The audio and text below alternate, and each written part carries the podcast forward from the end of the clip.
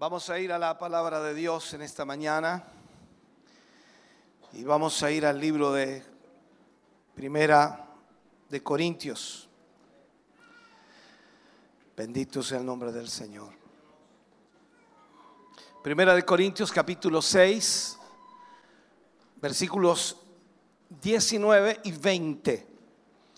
Recuerde que estamos estudiando el libro de Corintios cada domingo y esperamos Dios hable a nuestra vida en este día. Primera de Corintios capítulo 6, versículo 19 y 20. Leemos la palabra del Señor, lo hacemos en el nombre de nuestro Señor Jesucristo. Dice, o ignoráis que vuestro cuerpo es el templo del Espíritu Santo, el cual está en vosotros el cual tenéis de Dios y que no sois vuestros? Porque habéis sido comprados por precio. Glorificad pues a Dios en vuestro cuerpo y en vuestro espíritu, los cuales son de Dios. Oremos al Señor Padre. En el nombre de Jesús vamos ante tu presencia en esta mañana pidiéndote y rogándote, Señor, que nos guíes y nos ayudes para poder ministrar hoy a tu iglesia, a tu pueblo, esta palabra. Una necesidad urgente en nuestra vida para entender, Señor, lo que tu palabra nos enseña y que nos ayude para poder, Señor, también vivir conforme a ella. Más allá de nuestros preceptos, ideas, pensamientos o filosofías, Señor, podamos ver en tu palabra lo que tú nos dices. Ayúdanos para que nuestra mente y nuestro corazón se abra a la posibilidad de entender hoy lo que tu palabra nos enseña. En el nombre de Jesús lo pedimos hoy para tu gloria. Amén. Y amén, Señor. Fuerte ese aplauso de alabanza al Señor. Puede sentarse, Dios le bendiga. Hoy vamos a hablar de un tema bien escabroso, complejo también para el ser humano, y vamos a hablar acerca de la santidad del cuerpo. De eso vamos a hablar. Y hay un versículo en 1 de Corintios capítulo 6, versículo 12, que nos ayuda también a entender un poquito esto. Eh, Pablo le habla allí a los corintios y le dice, todas las cosas me son lícitas, mas no todas convienen. Todas las cosas me son lícitas, mas yo no me dejaré dominar de ninguna. E, esto es importante. O sea, no siempre las cosas lícitas son provechosas. Y ahí es donde tenemos nosotros que comenzar a hacer el examen bíblico para entender qué es lo que debemos y no debemos hacer. Veamos un poco la historia de los corintios. En, los tiempos de la iglesia de los corintios, y sobre todo en la, en la sociedad de los corintios, había un dicho, y posiblemente de origen filosófico, que exhortaba a las personas a complacer todos los deseos del cuerpo, absolutamente todos. Y ellos citaban, todas las cosas me son lícitas. El hedonismo para que lo entendamos, era una forma de pensamiento filosófico que afirmaba que el cuerpo era malo, el cuerpo era malo y el alma era buena. Ese es el hedonismo. Afirmaba que el cuerpo era malo y el alma era buena y que todo lo que se hacía con el cuerpo no importaba porque siempre el cuerpo era malo, pero el alma era y permanecía siendo buena. Eso es el hedonismo. Ahora, en este sentido, todas las cosas, de acuerdo a lo que Pablo le expresa allí, todas las cosas eran lícitas. Y Pablo dice, yo no me dejaré mover o dominar por ninguna. Pero el problema en los corintios era que para ellos todas las cosas eran lícitas siempre y cuando era para satisfacer las necesidades del cuerpo. Y eso lo podemos ver en el ejemplo clarísimo que aparece en los Corintios, muy marcado, que ellos siempre satisfacían al cuerpo en todo lo que necesitaba. Y una de ellas era, por supuesto, satisfacer el cuerpo con el sexo. Aunque esto implicara acostarse con una ramera o una prostituta, ese era el pensamiento de ellos. O sea, lo más seguro es que este pensamiento se había introducido en la iglesia de Corintios y tenían una, ¿cómo llamarle? Una baja o mala percepción de la libertad en Cristo. Y este es un problema, se había metido en la iglesia de los Corintios.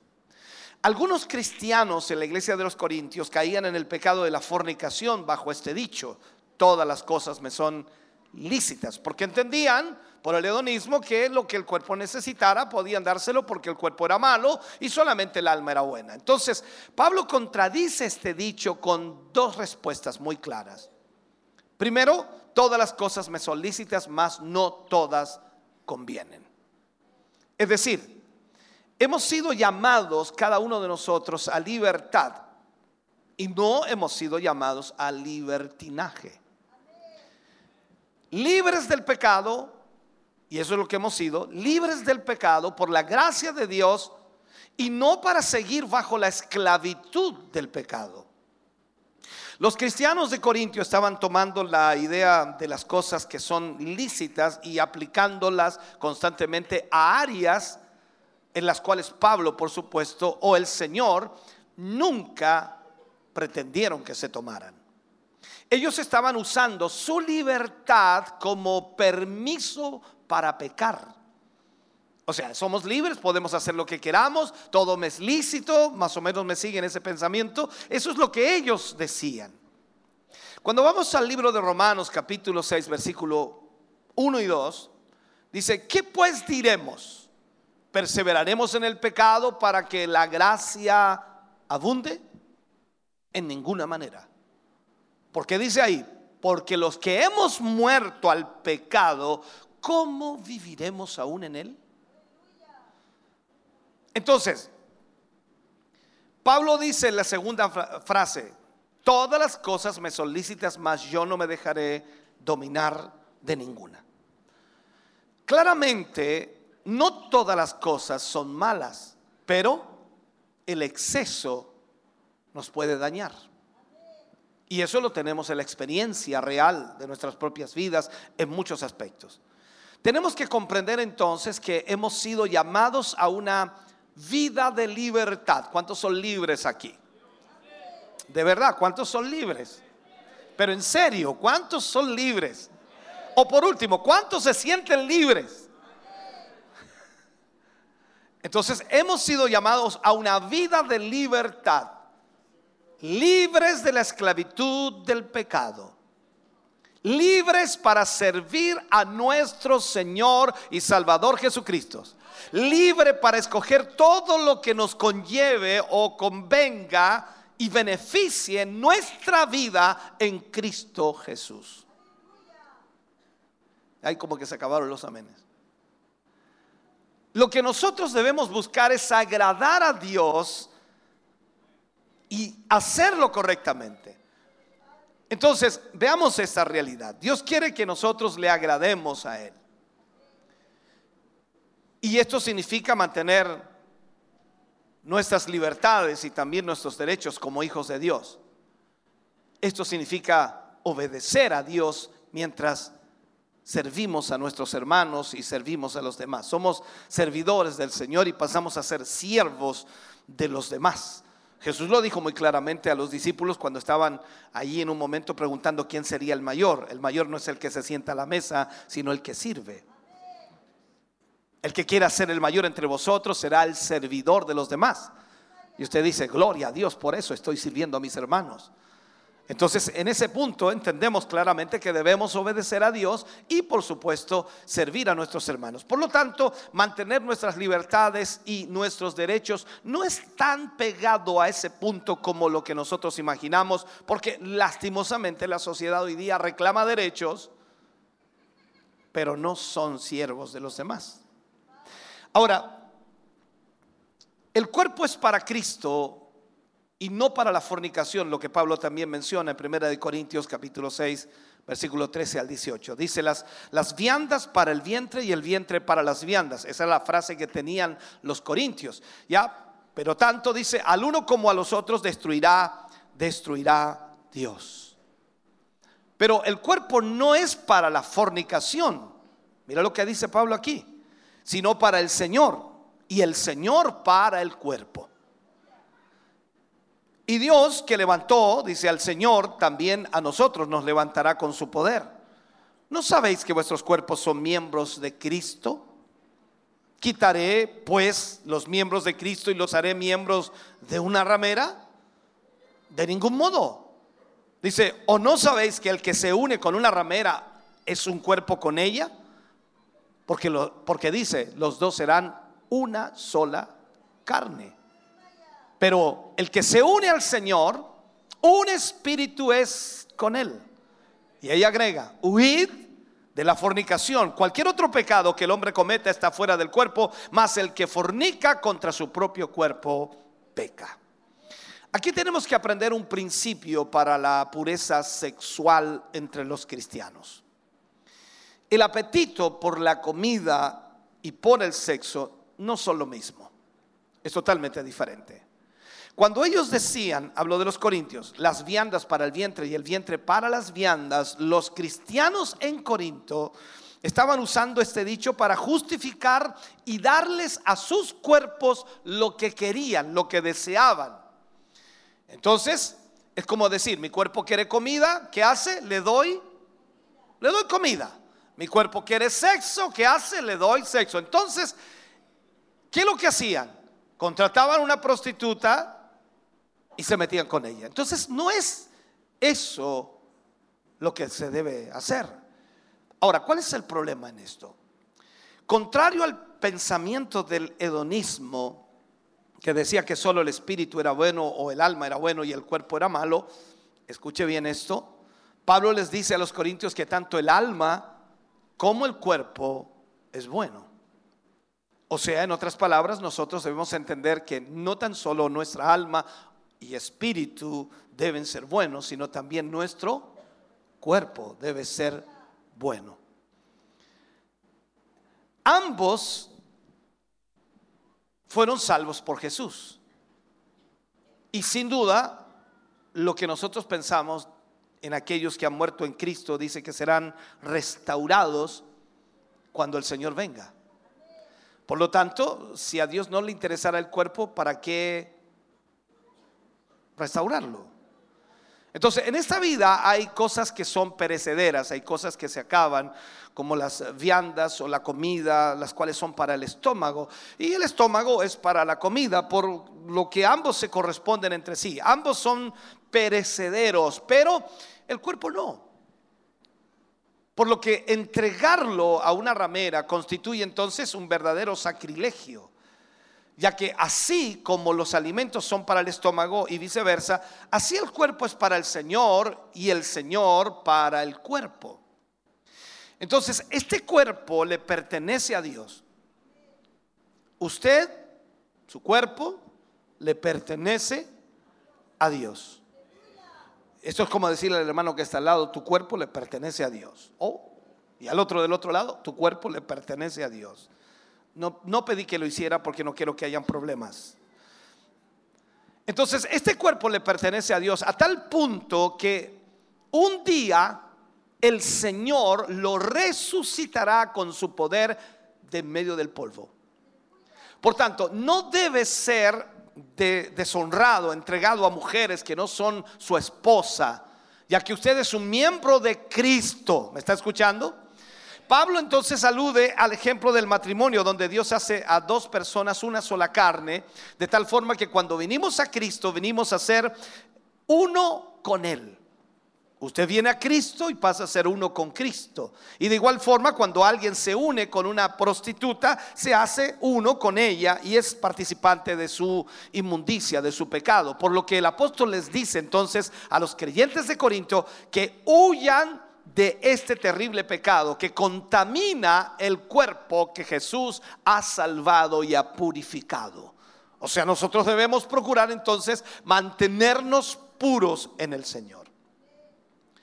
Los filósofos paganos no hacían una distinción clara entre el comer y la práctica de la fornicación. Para ellos se trataba eh, en ambos casos de un apetito corporal que tenía que ser satisfecho y en otras palabras de un orden físico nada más. sin fijarse en el hecho de que el acto sexual envuelve a dos personas de un mismo, o perdón, de uno y de otro sexo, trayendo consigo toda suerte de derivaciones morales y también emocionales, psicológicas, sociales. Entonces, por la operación del Espíritu Santo, el creyente se ha unido con Cristo, es uno en Cristo. Y en vista de la redención, afecta por supuesto a la totalidad del creyente. Esta unión interesa al cuerpo igual que al alma y al espíritu. Hemos visto entonces que el creyente, que es un miembro del Señor en cuanto a la totalidad de su ser, lo que no impide esto que la base de tal unión sea espiritual. Miremos algunos versículos que son importantes. Pero el que se une al Señor, un espíritu es con él. Eso dice la escritura. Es decir, es el mismo espíritu de Cristo que habita en el cuerpo del creyente. Eso usted y yo lo sabemos. La palabra nos enseña que el Espíritu Santo habita en en nosotros. O sea, el mismo espíritu de Cristo habita en nosotros. Significa entonces que nosotros nos unimos a Cristo y somos un espíritu con Él. Entonces, ¿qué es lo que dice la, escritura? Si alguno no tiene el espíritu de Cristo, ¿qué dice? No es de Él. Entendamos esto. De ahí entonces surgen todos los aspectos de la santificación del Hijo de Dios. O sea, la santificación es algo personal Nadie puede hacerlo por ti. Nadie puede hacerlo por usted. Eso es personal. Pablo no está diciendo que la inmoralidad sexual es peor que cualquier otro pecado que el hombre cometa, pero él enseña que el pecado sexual tiene un efecto único en el cuerpo, no solo no solo en una forma física, sino también en una forma moral y espiritual. Entonces debemos entender que somos templo, templo del Espíritu Santo. Usted y yo debemos saber que somos templo del Espíritu Santo. Y allí Pablo le escribe en el versículo 19 y dice, ¿o ignoráis que vuestro cuerpo es el templo del Espíritu Santo, el cual está en vosotros, el cual tenéis de Dios y que no sois vuestros? O sea, estas palabras son tremendamente claras o ignoráis? Entonces cuando alguien peca deliberadamente, cuando alguien comete pecado, ¿ignora que Él es templo del Espíritu Santo? ¿Ignora que Él está unido a Cristo? Entonces los corintios habían sido bien instruidos por Pablo. Cuando vemos nosotros lo que Pablo les ministraba en las mismas cartas, no había duda de que Pablo no era la primera vez que hablaba de eso con ellos. O sea, había ya ministrado, enseñado. Lo que tenemos en las cartas es una parte de lo que Pablo había enseñado a la iglesia de los Corintios. O sea, entendamos esto. Ellos no podían ignorar el hecho básico de que habiendo recibido el Espíritu Santo, su cuerpo se había transformado en el templo de Dios. Eh, yo creo que todavía eh, nosotros como cristianos no tenemos la claridad total en eso. O sea, usted y yo nos hemos transformado en el templo de Dios. Y eso ha sido por la obra de redención en el creyente. Porque hemos sido comprados, dice la escritura, por precio. El precio sin límites de la sangre de Cristo Jesús. Entonces, nosotros nos hallamos ahora bajo el señorío de Cristo. ¿Quién es nuestro Señor? Gracias por la participación. El, el Señor es el dueño de nuestra vida. Nos encontramos bajo el señorío de Cristo. Entonces, entendamos, si nosotros hemos recibido el Espíritu Santo, llegando a ser, por supuesto, este el medio para manifestar la gloria de Dios en este mundo, porque para eso es. O sea, la idea es que usted y yo tengamos el Espíritu Santo para manifestar a este mundo la gloria de Dios. ¿Me está escuchando? Entonces nosotros pasamos a ser el santuario dedicado al servicio de Dios. Yo creo que todavía no entendemos, ¿cierto? La Biblia nos pregunta directamente a nosotros, ¿sabes tú que tu cuerpo no te pertenece? Esto es algo complejo. ¿Sabe usted que su cuerpo no le pertenece? De la misma manera, cuando la Biblia habla de la habitación del Espíritu Santo o la habitación de Cristo, limitamos su presencia a la parte espiritual solamente, a la parte espiritual de nuestro ser, nuestra alma o nuestro corazón. Sin embargo, aquí dice específicamente, o ignoráis que vuestro cuerpo, cuerpo, es templo del Espíritu Santo. Esto es uno de los problemas que tenemos mayores dentro de la iglesia cristiana. En el tiempo antiguo, el templo del pueblo judío, vamos a ir a esa historia, Dentro de ese edificio había un lugar llamado el lugar santísimo. Y este santuario interior representaba simbólicamente la presencia de Dios entre el pueblo. O sea, hoy los cristianos entienden que la presencia de Dios está en un nuevo templo. Ya no está en el templo hecho por manos de hombre. O sea, usted puede venir cualquier día de la semana aquí y la presencia de Dios no va a estar aquí. Ni siquiera hoy está en estas cuatro paredes. Está en nosotros. ¿Por qué? Porque nosotros pasamos a ser el templo de Dios. Nuestros cuerpos son el templo de Dios, donde habita el Espíritu Santo de Dios.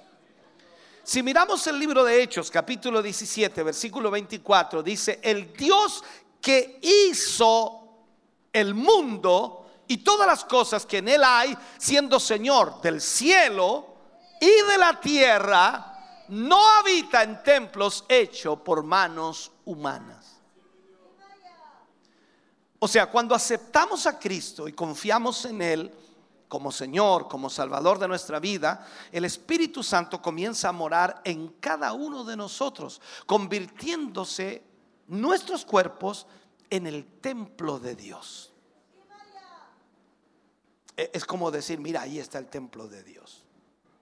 Allá está el templo de Dios. Allí va el templo de Dios. Mira el templo de Dios. Ah, otro templo de Dios. Estoy tratando de graficarle esto, ojalá me siga en esto, eh, ojalá pueda entender lo que yo estoy entendiendo. A veces las palabras son muy torpes para poder explicarlo, mi sabiduría o capacidad a veces no, no da el ancho para poder llevarle a entender todo esto. Entonces la pregunta aquí sería, ¿cómo tratas tu cuerpo? Porque es el templo de Dios. ¿Cómo tratas tu cuerpo? Existen creyentes que buscan la santidad, pero solo para el alma o para el espíritu. En su ignorancia olvidan que el cuerpo, las manos, los oídos, los ojos, la boca, todo nuestro cuerpo son llamados para testificar directamente de la presencia y de la gracia de Dios en ellos. O sea, nosotros testificamos con todo nuestro cuerpo la gracia y la presencia de Dios. Primera de Tesalonicenses, Pablo le habla en el capítulo 5, versículo 23, dice, y el mismo Dios de paz os santifique por completo. Y todo vuestro ser, espíritu, alma, y cuerpo sean guardados irreprensibles para la venida de nuestro Señor Jesucristo. O sea, aquí tenemos entonces un enfoque de lo que nosotros debemos aprender. Dios desea santificarnos por completo. Yo, yo, sé que usted busca la santidad espiritual, la santidad del alma, pero también dice que Él desea santificarnos en todo, todo nuestro ser, espíritu, alma y cuerpo. Entonces, de esta forma, Dios va conduciendo al creyente a comprender que, que este, este abandono de sí mismo abarca también el cuerpo. O sea, yo no puedo eh, decirle al Señor, bueno, voy a seguirte, Señor, con mi alma y mi espíritu. Esto implica todo. Y cuanto más nuestra vida da testimonio de que, por supuesto, el cuerpo es para el Señor, entonces somos parte de una generación que de alguna manera va a poder entender que Dios nos quiere santificar por completo. Ahora, vivimos en una generación lastimosamente enfocada o sobreenfocada en el cuerpo, y eso lo vemos por todos los medios de comunicación, porque han explotado de alguna manera la imagen corporal al máximo, al punto de que no podemos incluso ni comer un cereal en la mañana sin ver la silueta escultural de un hombre o de una mujer en la caja, diciéndonos que así debería ser nuestro cuerpo. ¿Le ha pasado a usted? Ahora, este engaño es muy sutil. Y parte, por supuesto, de un, de un, pobre entendimiento acerca de la razón por la que Dios nos ha dado un cuerpo. Todos pensamos, y lógicamente eh, ¿Por qué quiere adelgazar usted? Bueno, por salud. Ah, qué bueno. Lo que pasa es que vio una foto de un caballero bien musculoso y por eso quiere adelgazar. El punto es, hermano querido, entendamos esto, por favor. En algún momento, usted se ha preguntado, y yo creo que sí se ha preguntado, ¿por qué creó Dios seres humanos con cuerpos si Él es espíritu? Mire esto. ¿Por qué no creó solo espíritus? La razón por la que Dios nos otorgó un cuerpo es para glorificarle a Él. Sígame por favor. Es decir, que además de las funciones físicas, biológicas y la capacidad de movimiento que Él nos otorga, hay un propósito más glorioso, más grande, más de excelencia, que es apuntar a nuestro Creador. O sea, todo lo que Dios quiere es que nosotros con nuestro cuerpo le glorifiquemos a Él. Nuestros cuerpos son como instrumentos musicales. Eh, la guitarra electroacústica, a ver si me siguen, no creo que me sigan, pero yo me arranco nomás. Eh, la alcanzan a ver aquí, ¿cierto? La guitarra electroacústica tiene, por supuesto, una caja, tiene un cuerpo. ¿Y sabe usted que la mayoría de los que tocan escogen la guitarra por el cuerpo primero? Y después de eso prueban el sonido. Ningún guitarrista va a escoger la guitarra solo por el sonido, primero por el cuerpo. Y yo lo he visto en muchas ocasiones, alguien está probando una guitarra y dice, no, suena muy bien, pero no me gusta. ¿Qué no le gusta? ¿El sonido? No, no le gusta el cuerpo de la guitarra. O sea, estoy tratando de llevarle a esto, nuestros cuerpos son como instrumentos musicales destinados a tocar melodías de adoración a Dios, o sea, siendo herramientas, herramientas destinadas a trabajar para los propósitos de Dios. O sea, usted existe para adorar a Dios, usted existe para servir a Dios, usted existe para glorificar a Dios, usted existe para honrar el nombre de Dios.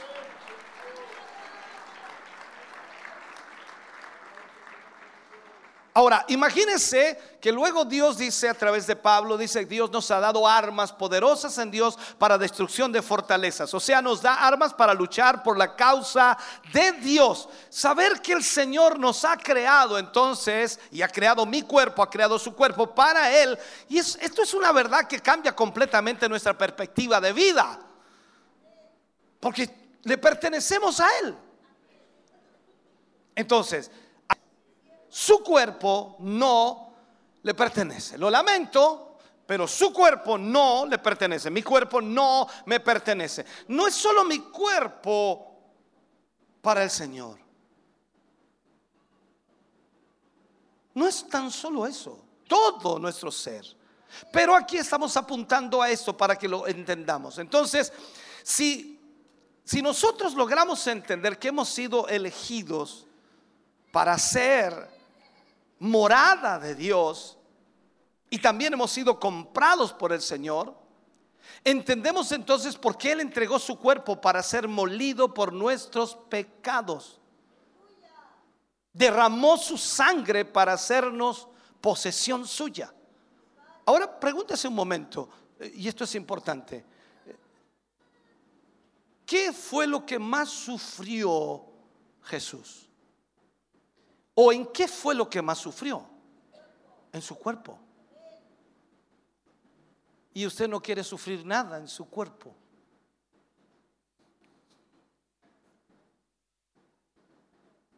Oh, Jesús sufrió espiritual y moralmente. Claro, su alma, su espíritu fueron quebrantados. Pero ¿qué fue molido? Su cuerpo. ¿Por qué? Por nosotros. ¿Y usted? ¿Qué está haciendo por él?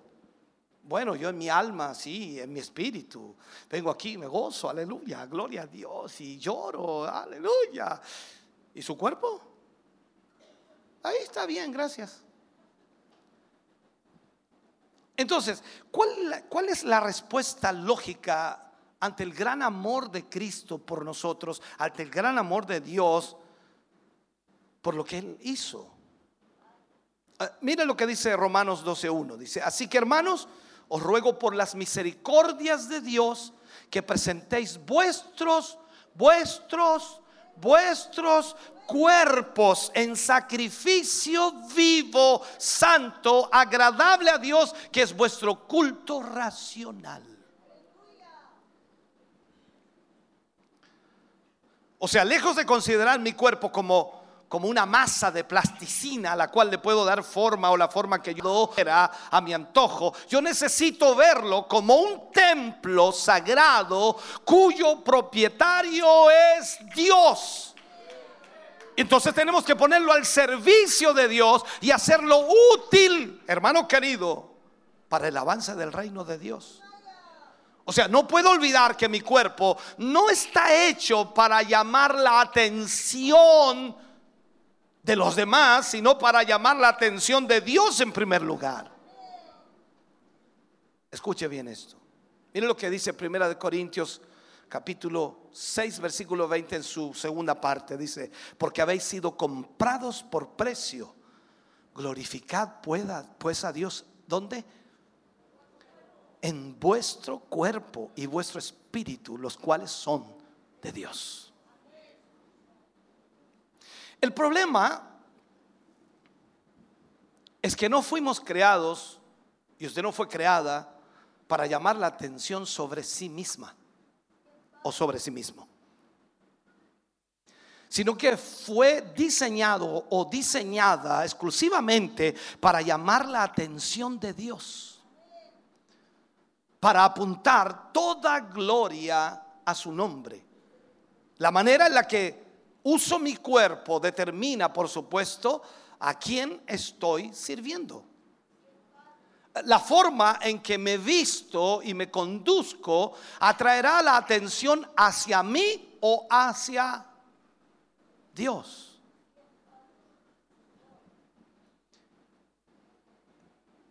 Será reflejado entonces en el corazón lo que hay, o mejor dicho, nuestro corazón va a mostrar lo que hay con lo que yo muestro fuera de mí. Entonces, si yo debo glorificar a Dios con mi cuerpo, debo procurar vestirme adecuadamente, es decir, como decirle a la gente, no me mires a mí, mira al Señor. ¿Sabe? La forma más hermosa en la que una mujer y un hombre puede adorar con su cuerpo es vistiéndose de buenas obras. Ahora, leerlo es muy fácil, ¿no? Pero vivirlo requiere de una muerte constante a los deseos de nuestra carne, eh, porque somos nosotros bien vanidosos, ¿no? Poner a un lado las, no sé cómo llamarle, los deseos de nuestra carne o las demandas del mundo, de la autocomplacencia y también de, del autoservicio, exigiéndonos que quitemos los ojos de, nosotros mismos y, de alguna manera venzamos la, tentación de, de, servir a nuestros propios apetitos para servir a los demás, eso es algo eh, difícil hoy. Porque lo único que usted desea es que servirse a sí mismo y que los demás incluso le puedan servir a usted. Cuando se construye un templo para Dios, se tiene sumo cuidado de asegurar que esté primero protegido, hermosamente adornado, por dentro y por fuera. Nosotros respetamos los templos como estructuras sagradas, por supuesto que en las que solo pueden entrar quienes sean dignos de hacerlo. Eso es lo que más o menos en, el tenor general se utiliza. Y su cuerpo es más preciado que el templo terrenal. Su cuerpo es más importante para Dios que esto físico que vemos aquí. Ustedes son amados por Dios, por ser hijos e hijas de Dios. Entonces aquí es donde entramos al punto de la santidad, porque la santidad tiene que ver con lo interno y también con lo externo, con lo que no se ve y con lo que se ve. O sea, esto tenemos que aprenderlo. El, Señor Jesús nos enseña en el Nuevo Testamento que no solo hay que limpiar lo de afuera del vaso, sino primero lo de adentro del vaso.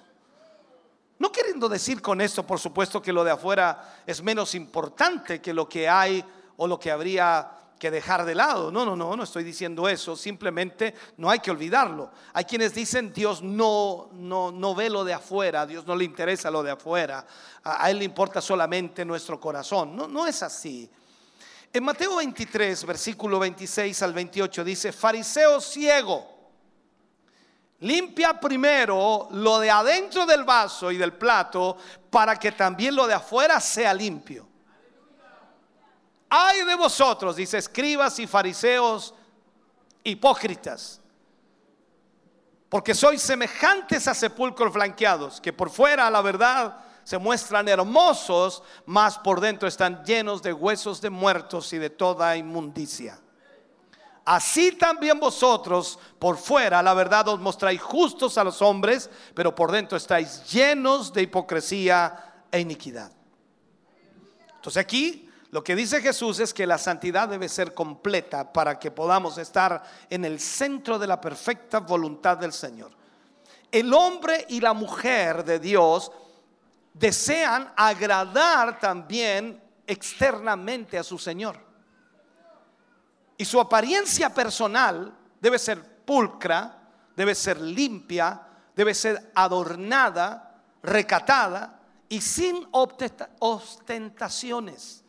O sea, eso, eso no quiere decir que vamos a andar todos sucios, sin bañarnos, ni peinarnos, eh, ni que los, eh, de alguna manera, ni que las faldas deben arrastrar el suelo. Lo que queremos decir es que no debemos usar modas que inciten el deseo de las demás personas hacia las partes íntimas y pudorosas, ya que no buscamos como cristianos despertar instintos en los demás ni exaltación a la gloria propia, sino que en todo lo que hacemos, lo que nos colocamos o cómo nos movemos, nuestra motivación principal, hermano querido, es darle la gloria a Dios.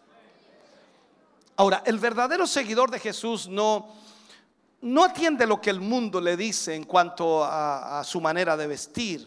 La iglesia no necesita hacerle una imposición, sino que él o ella atenderá lo que dice la Biblia, lo que enseña la Escritura, para así honrar en todo a su Señor.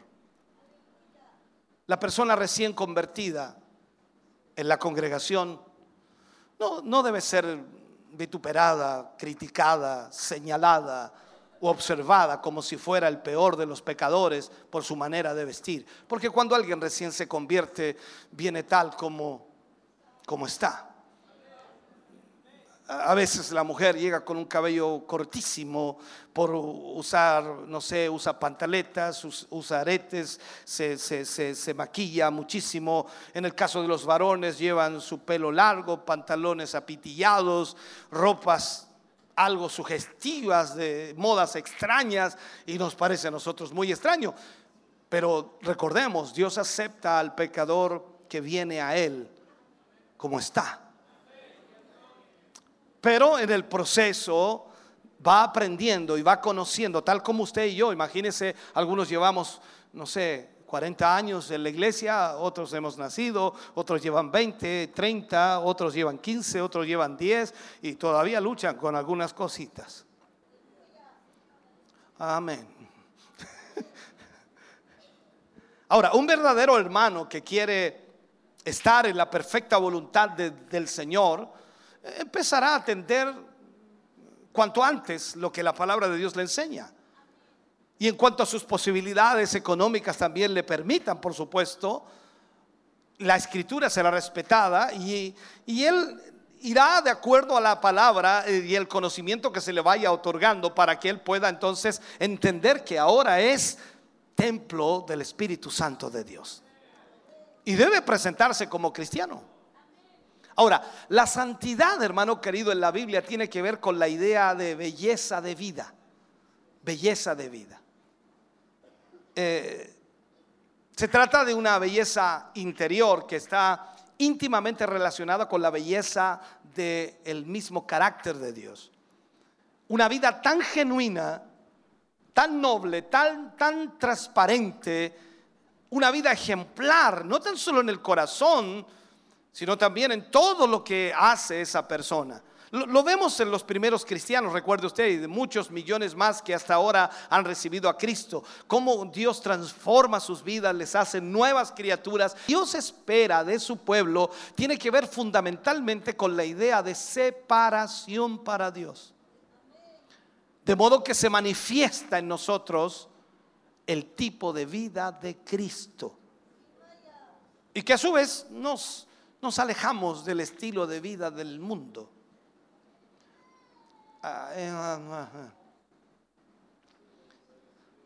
Quiero aclarar esto, que esto no es una opción para algunos creyentes especiales que quieren avanzar un poco más en su vida cristiana, sino que es el requisito para todos aquellos que han nacido de nuevo por medio del arrepentimiento y la fe en Cristo. O sea, la santidad del creyente haya sus raíces en la santidad de Dios. El apóstol Pedro recalca en una forma bien especial en Primera de Pedro, capítulo 1, versículo 14 al 19. Mira, voy a leer todos estos versículos. Como hijos obedientes, no os conforméis a los deseos que antes teníais estando en vuestra ignorancia sino como aquel que os llamó es santo, sed también vosotros santos. Mira lo que dice, en toda vuestra manera de vivir. Porque escrito está, sed santos, porque yo soy santo. Y sigue diciendo Pedro, y si invocáis por Padre aquel que sin excepción de personas o acepción de personas juzga según la obra de cada uno, conduciendo que fuiste rescatados de vuestra vana manera de vivir, la cual recibisteis de vuestros padres, no con cosas corruptibles como oro o plata, sino con la sangre preciosa de Cristo, como de un cordero sin mancha y sin contaminación. O sea, la palabra, hermano, nos, nos deja contra el muro y nos dice, bueno, ¿qué vas a hacer? ¿Qué decisión vas a tomar? Hay una lucha y una presión fuerte y el enemigo lo que más quiere es marcar nuestras vidas para avergonzarnos. En el mundo en que vivimos hoy, nuestros adolescentes, nuestros jóvenes y quizás muchos cristianos de más edad están expuestos todos los días a las tentaciones del mundo, ya sea los vicios como el cigarrillo, el alcohol, la droga, la fornicación, el adulterio, en el caso de los casados, ya que todas estas cosas nos apartan de Dios. Entonces Satanás está trabajando fuertemente para que nosotros seamos avergonzados. Yo no creo en las casualidades. Si Dios ha puesto estas palabras eh, eh, en nuestra boca, algo, algo debe estar pasando. Ya son varias semanas donde el Señor nos ha hablado acerca del pecado de la fornicación, el pecado del adulterio. Entonces, hermano, hermanas, yo creo que es necesario eh, el arrepentimiento. Estamos a pocos días de nuestro aniversario y queremos de alguna manera ver la gloria de Dios y ver que Dios se glorifique como Él quiera y haga como quiera de nosotros. Entonces, te lo enseñamos esto con amor. Al principio, todo comienza con una ligera curiosidad del cristiano. Y ellos dicen, no sé, poniendo un ejemplo, ¿qué se sentirá eh, fumar? ¿Qué se sentirá tomar? ¿Qué se sentirá estar ebrio? Y comienza todo ahí. ¿Qué se sentirá estar drogado? Las consecuencias no, no, nunca son buenas. Porque después eh, te empiezas a sentir muy mal. Y lo peor es que luego te das cuenta que no te acuerdas de lo que hiciste anteriormente. ¿Sabe? El problema más grave está en que si alguno de los pecados mencionados te queda gustando, luego comienza una adicción de la cual es muy difícil salir. Y, el enemigo es astuto y sabe que si te hace caer, aunque sea una vez, escucha bien, aunque sea una vez, luego viene y él trabaja recordándote todos los días lo que hiciste y te hace sentir sucio, te hace sentir mal y por eso entonces te hace actuar de manera inmediata alejándote de la iglesia. Y sabes, lo único que puede liberarnos de eso es el arrepentimiento y que el Señor pueda nuevamente restaurar nuestra vida. Entonces debemos estar firmemente tomados de la mano del Señor para librarnos de cualquier tentación que el enemigo traiga sobre nuestras vidas. Entonces, ahora, si lamentablemente ya has caído, tienes que pedirle perdón al Señor con un corazón arrepentido, humillado. Y si lo haces, por supuesto, de esta manera, Él, ¿qué es lo que hará? Te perdonará. Luego de sentir el perdón de tus pecados, debes ponerte de pie y seguir adelante, seguir avanzando, tomado de la mano del Señor. Y solo nuestro Dios puede ayudarnos a dejar todo vicio, pecado, maldad que haya en nuestra vida. Dependemos de Él. Escúchame esto. Sé que hay muchos que se jactan de no haber probado dichas cosas. No, yo nunca he hecho eso, pastor. Yo nunca he tomado, nunca he fumado, nunca me he drogado, nunca he caído en pecado, nunca. Eh, en fin, se jactan de que no han hecho ciertas cosas y pareciera que son dignos de felicitación. Eh, pero yo me hago una pregunta. Si soy cristiano, si usted es cristiano y tiene el llamado, y lo digo así, tiene el llamado de Dios a ser diferente. ¿Cuál es mi gran logro? ¿Cuál es mi logro el no haber caído en alguna de esas faltas? No, no hemos hecho nada extraordinario. Hemos hecho lo que teníamos que hacer. Es guardarnos para el Señor. O sea, no trates de sacar pecho y decir, oh, yo no soy como este pecador, ya fariseo. Porque eso fue lo que pasó con el fariseo. Entró al templo y vio allí al, al, publicano golpeándose el pecho y decía, yo no soy como ese. O sea, si tú no has caído, si tú te mantienes firme, si tú sirves al Señor, si tú agradas a Dios, si tú adoras a Dios y si haces lo que Dios te está pidiendo, no estás haciendo nada extraordinario, estás haciendo lo que tienes que hacer.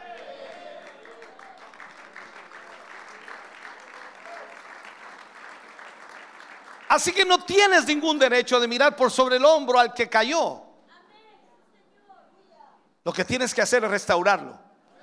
Pablo dice, si vosotros que sois espirituales y sabéis que uno de tus hermanos ha caído, entonces como eres más espiritual, restáuralo con espíritu de mansedumbre.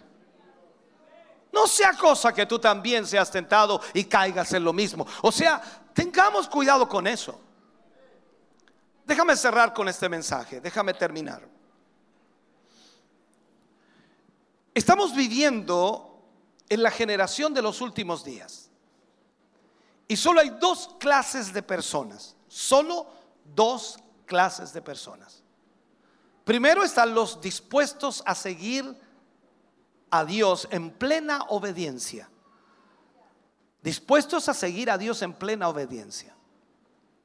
Y luego están los otros, los que de alguna manera quieren vivir conforme a su propia voluntad, a su propio deseo.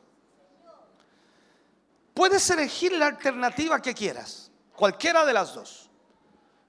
Mi deber como pastor es decirte que solo los primeros, los que desean hacer la voluntad de Dios, irán en la venida del Señor.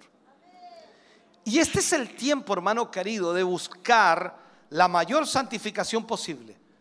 Mientras el mundo sigue perdido en sus errores, en sus pecados, en sus maldades, nosotros los hijos del Señor debemos hacer esfuerzos por agradar a nuestro Dios. Cuando tú vas al libro de Apocalipsis capítulo 22 versículo 11, dice, el que es injusto, sea injusto todavía. El que es inmundo, sea inmundo todavía. El que es justo, practique la justicia todavía. Y el que es santo, santifíquese todavía. ¿De qué está hablando? Eh, no voy a ir a entrar ni tampoco al contexto, solamente decirte que este versículo nos muestra que en realidad el tiempo es corto. Los cambios y las transformaciones de los hombres no son rápidas.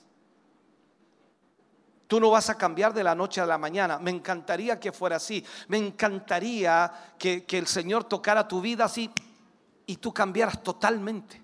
Abandonaras todo, dejaras todo por el Señor y te convirtieras en un hijo de Dios extraordinario. Pero no es así. Usted que lleva un año, dos, tres, cuatro, cinco, seis, diez, quince, veinte, treinta, los años que lleva, usted sabe que no es así. Hay cambios que demoran muchísimo, no por Dios, sino por nosotros mismos, que no queremos renunciar, no queremos dejarlo, no queremos abandonarlo. Es que me gusta, me gusta, me agrada esto, es que eh, es que es que es que no me pueden pedir ni exigir que abandone esto porque esto esto es mío, yo a mí me gusta. Ese es el problema que tenían los corintios. Hay creyentes que no dan un completo testimonio y para muchos es difícil distinguirlos de hombres y mujeres santos. Menos considerar que están apartados del mundo, consagrados para Dios. El trato que a veces dan a los demás, las emociones que todavía manifiestan, el orgullo, la indiferencia o la arrogancia, la ira, la falta de fe, el testimonio personal o el testimonio espiritual, dan señales que en todo este tiempo que han estado dentro de la iglesia, no han dejado que el Espíritu Santo trabaje en ellos. No han dejado eh, que el Espíritu Santo los cambie los transforme o los haga nuevas criaturas. Ahora te parecerá que lo que te he enseñado es duro, pero la santidad debe ser completa para que podamos estar en el centro de la voluntad del Señor debemos ser genuinos. No existe la santidad solo en la iglesia. El verdadero Hijo de Dios es igual en todas partes y debe ser igual en todas partes. Porque aquí sería fácil glorificar a Dios con tu cuerpo, con tu alma y con tu espíritu. Pero Dios desea que lo glorifiques allá. Levanta mi nombre, yo los traeré a vosotros. Levanta el nombre del Señor allá afuera. Nosotros los cristianos no tenemos nada que esconder. Somos iguales que en la iglesia, somos iguales en la casa, debemos ser iguales en el trabajo, debemos igual con nuestros amigos, debemos ser en todas partes de la misma manera porque seguimos exaltando el nombre del Señor. No se puede ser de otra manera. Ahora, si tienes una doble vida, lamento decirte que si tienes una doble vida, Dios no está en usted. Por eso es hora de analizar la vida que estamos llevando. Ver si realmente con ella estamos reflejando ser un verdadero hijo de Dios. Y de no ser así, pedir perdón al Señor. Yo sé que usted es humilde. Si le preguntara, usted es un hijo de Dios, usted dice, eh, aquí estoy tratando. Porque somos humildes. Ahí ocupamos la humildad. Pero para mí eso no es humildad. ¿Sabe por qué? Porque usted debiera ser un hijo de Dios. Y no es arrogancia decir soy un hijo de Dios, porque usted debiera ser un hijo de Dios. Entonces cuando le pregunten, ¿usted es cristiano? Amén. Ahora si no lo es, ya sabe lo que va a responder. Voy de vez en cuando. Ah, pero yo te vi en la tele. Si justo fue ese día. Este es uno de los problemas que tenemos hoy día. Entonces lo que tenemos que hacer es buscar de nuevo el camino de donde salimos, donde nos desviamos, la desviación que tuvimos por nuestras malas decisiones. Pero esta vez regresar de manera definitiva, tomados firmemente de la mano del Señor, para que Él nos guíe, para que Él nos ayude, para que Él haga la obra en nosotros. Termino con este versículo.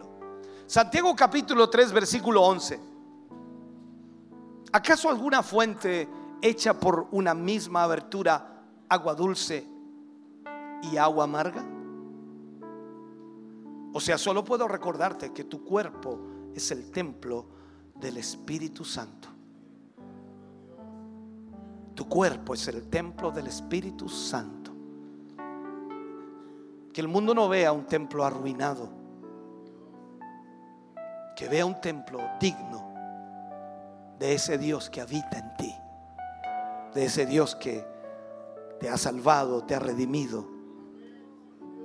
Y que te ha hecho su hijo y te ha hecho su hija. Ahora, tú decides y por supuesto Tú debes buscar en la palabra de Dios lo que Él pide y exige de nosotros como hijos del Señor. Sea esta palabra en tu corazón y en tu vida para analizar y para decirle, Señor, ayúdame a ser el templo que debo ser. Póngase de pie, por favor, en esta mañana. Póngase de pie. Aleluya. Bendito sea el nombre del Señor.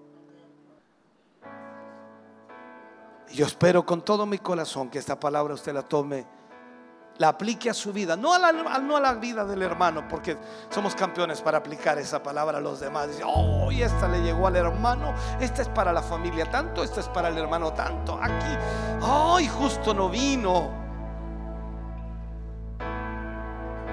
Esta palabra es para ti, para nadie más que para ti.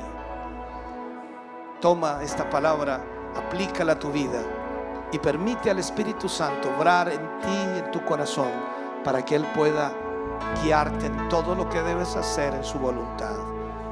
Tú y yo necesitamos del Señor, hermano querido. Aleluya. Yo no sé cuántas veces has estado tentado por el enemigo. No sé cuántas veces has cedido a la tentación. Y no sé cuántas veces tus deseos, pasiones, tus anhelos, tus sueños, que aunque muchas veces parecen lícitos, no convienen. ¿Cómo poder saber la diferencia de cada una de esas cosas que a veces nos parecen lícitas y no nos parecen tan malas, pero que muchas veces nos arrastran a una seguidilla de malas decisiones, las cuales rompen con nuestra comunión con Dios? Pablo dijo, todo me es lícito, pero yo no me dejaré dominar por ninguna de ellas. Todos y cada uno de nosotros nos encontramos constantemente bajo esa presión, pero no podemos ignorar, no podemos olvidar que somos templo del Espíritu Santo de Dios y Él habita en nosotros. Y lo que Él más desea es glorificarse a través de nosotros. Hoy necesitamos entonces transparentar nuestro corazón, transparentar nuestro espíritu, transparentar lo que somos ante Dios y pedirle ayuda si la necesitamos. Hoy no puedes irte a casa como un día más de culto. Tú tienes que tomar una decisión de servir a Dios y entender que no, no eres el dueño de tu cuerpo, sino es el Señor. Él te compró a precio de sangre, le perteneces a Él. Y como la escritura dice, debemos ofrecer nuestro cuerpo en sacrificio vivo, agradable a Dios.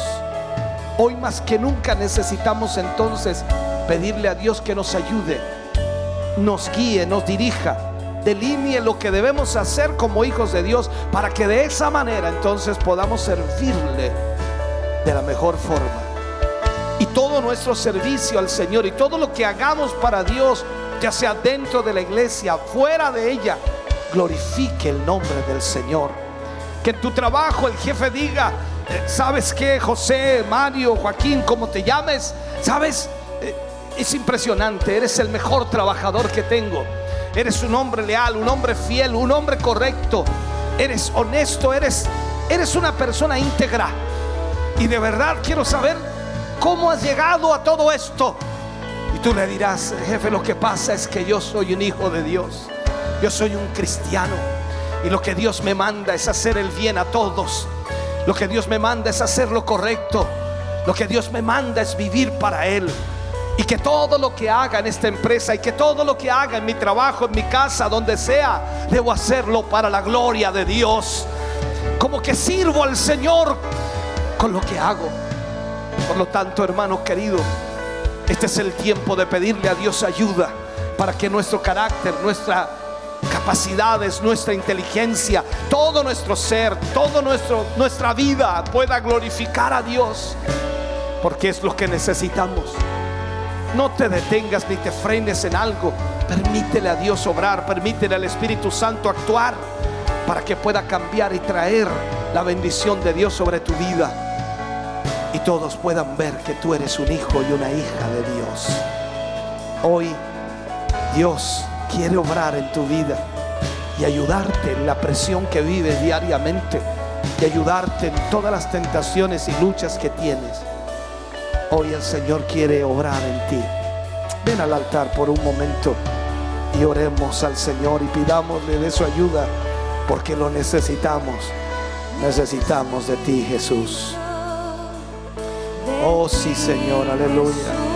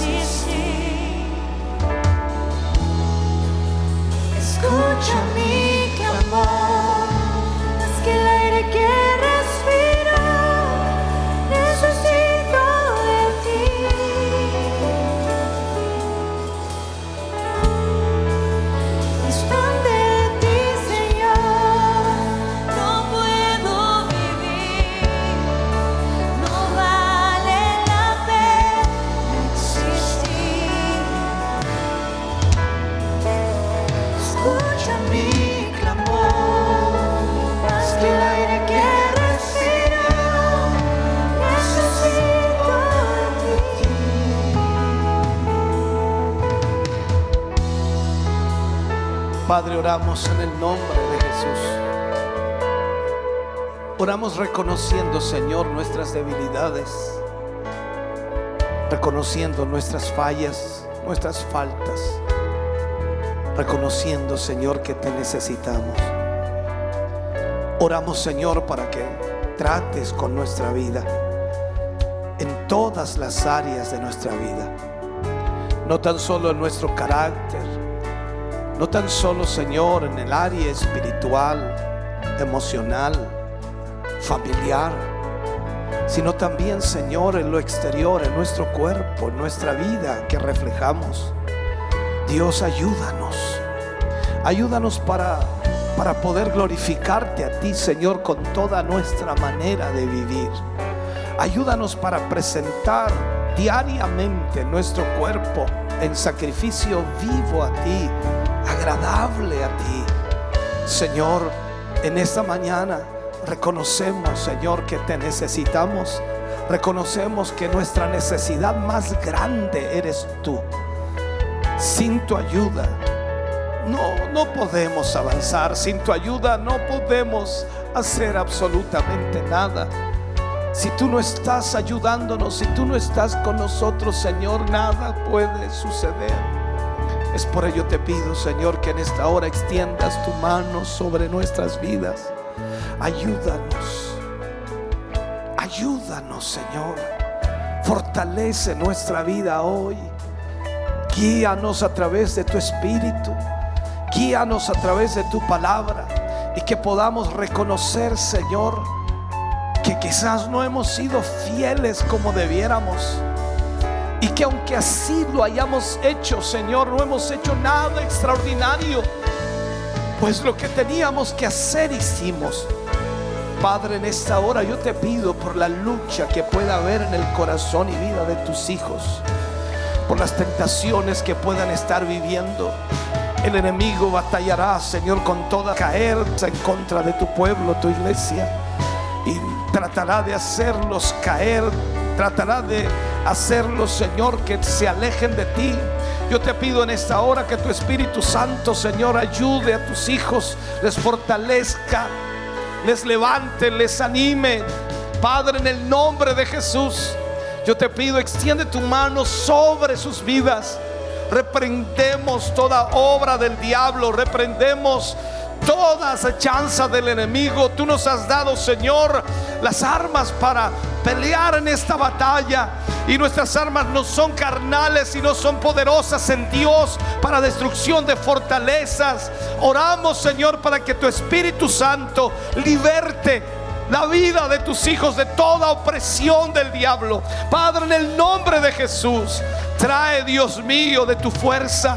Trae, Dios mío, en esta hora tu liberación. Trae en esta hora, Señor, la bendición de tu presencia sobre ellos. Gracias porque tú nos fortaleces, porque tú nos ayudas, porque tú nos bendices, porque tú eres bueno. Te adoramos, te exaltamos a ti, te honramos, Señor, en esta hora. Aleluya, bendito sea el nombre del Señor. Gracias Jesús. Sí, Señor.